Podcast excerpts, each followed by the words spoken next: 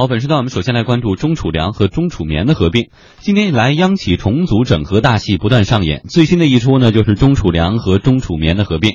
国资委昨天宣布，经报国务院批准，中国储备棉管理总公司整体并入中国储备粮管理总公司，成为其全资子公司。中储棉不再作为国资委直接监管的企业。中储棉是经营管理国家储备棉的政策性中央中央企业，于二零零三年三月二十八日成立，受国务院委托，中储棉具体负责国家储备棉的经营管理，在国家宏观调控和监督管理下，中储棉实行自主经营、统一核算、自负盈亏。中储棉目前下辖十六个直属库，分布于全国主要棉花产销区。成立十三年来，中储棉充分利用国内、国际两个市场、两种资源，完成国家下达的各项棉花市场调控任务，成为在国内、国际棉花行业具有较强影响力的企业之一。中储粮成立于两千年，具体负责中央储备粮油的经营管理，同时呢接受国家委托执行粮油购销、调存等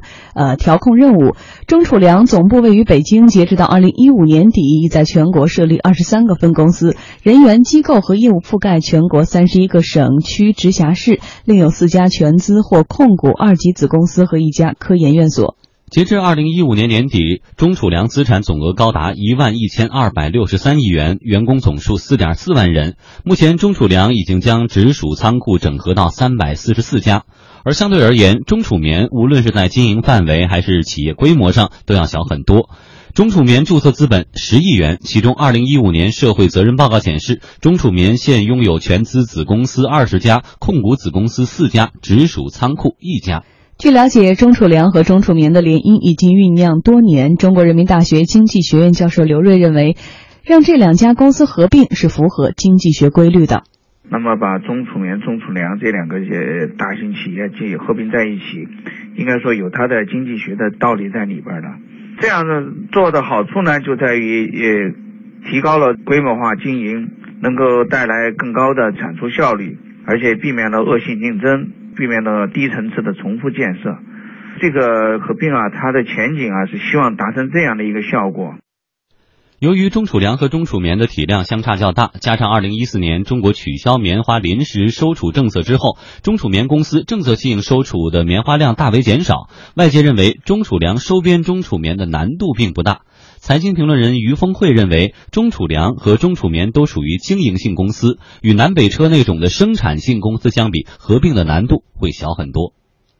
这从传统角度说啊，粮棉又不不分家，因为他们那个产业是相近的。另外一个是你你的中储棉和中储粮，它是经营性公司，是经销性公司，又不是生产性公司，所以这两个两个合并应该没有什么障碍。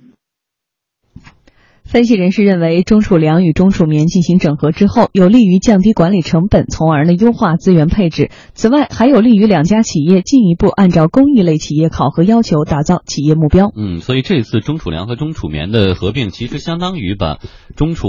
棉整个的并入到中储粮集团，这样粮油棉可能就会采取统一的方式来运营。对于这种合并，何木怎么点评？呃，应该说，就像刚才我们的被采访对象专家所点评的那样啊，就是从这个经济学的原理上来看的话，这两家企业的合并，它肯定是能带来规模的效益。毕竟说它有一些业务重合的部分可以进行精简，然后就可以呃使得这个成本降低，从而这个使得效益增加。但实际上，如果我们呃在呃从另外一个方面来看的话，可能两家央企的合并，它所带来的意义不仅限于此吧。你比如说，呃，首先这个这两家啊，这个央企，它其实从这个分类上，就是从呃国资委的这个分类上来看的话，它都属于公益类的央企，也就是说，它保障民生，然后保障这个国内的粮食安全等等啊，这些目标其实是放在第一位的，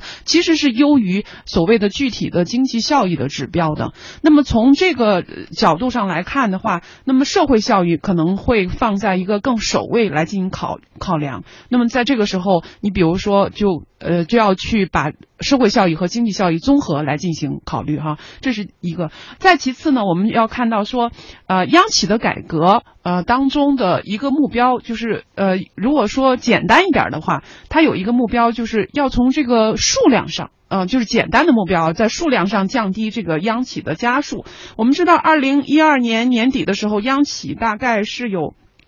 一百多家，一百一十五家啊，这样子的这个数量。那么，呃，这次比如说中储粮和中储棉进行合并之后呢，我们看到央企的数量呢，将由目前的一百零三家，然后就成为了一百零二家，而且呢，可能在未来再经过市场的进一步重组之后，央企的数量可能最终要控制在一百家之内。这个好像从表面上看起来是国资委在抓大放小，在降低他们进行管理。的难度，但是实际上呢，这个与此同时呢，对于国资委来说，他们面临着管理的转型，就是由原来的管理资产，然后要上升到管理资本。那么这种功能的这样子的一个转型，虽然好像呃这个所面对的央企的家数是在下降的，但是实际上它的管理的难度呃其实是有了更高的一个要求。嗯，其实我们看到呃。呃，近年来很多的合并哈，刚我们也提到了南北车，等会儿我们也还会提到很多，比如说这个钢铁呀，还有很多的央企或者是国企的合并，现在都是利于降低管理成本哈，资源的优化配置。但是大家都会考虑的是，呃，其实难度是挺大的，合并起来，而且还有一个人员的精简安置的问题。重要的是合并后的结果能达到我们设想中的一加一大于二吗？呃，那这个话的话，可能就是说，我们这看到这几次央企的合并，可能更多的是行政牵手，就是行政把他们联系在一起。我们说行政之手和通过市场之手的合并，它还是有一定的区别的。比如说，你通过市场的这个之手，股权之间的这种呃这种啊这种联系，它可能更多的能够实现一种共赢或者是利益的分享。但是通过行政之手的合并呢，你总会看到说，在一些职位上，尤其是在一些关键的这个高管的职位上，他都是零和博弈。对，就是你一把手只有一个。对，一把手只有一个，包括所有的高管，它必然都是一个数量的直接的、绝对的减少。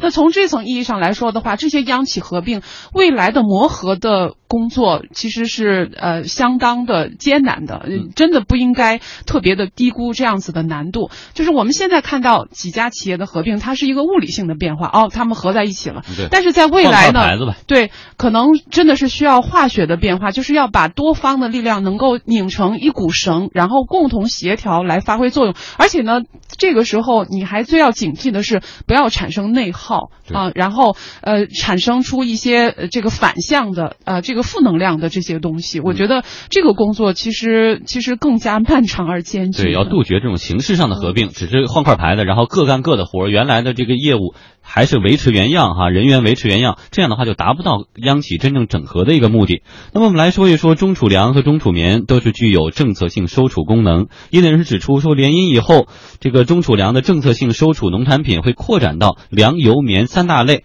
对保持中国国内物价稳定会起到更加重要的作用。同时，中储棉的并入将使得中储粮全球收储龙头地位得到进一步强化。中国人民大学经济学院教授刘锐表示，中储棉与中呃中储粮的合并呢，对于保证国家的粮食安全意义重大，同时呢，也不会影响市场竞争的活跃度。当然，大家可能会有疑问了，就是说你要搞市场经济，你要鼓励竞争，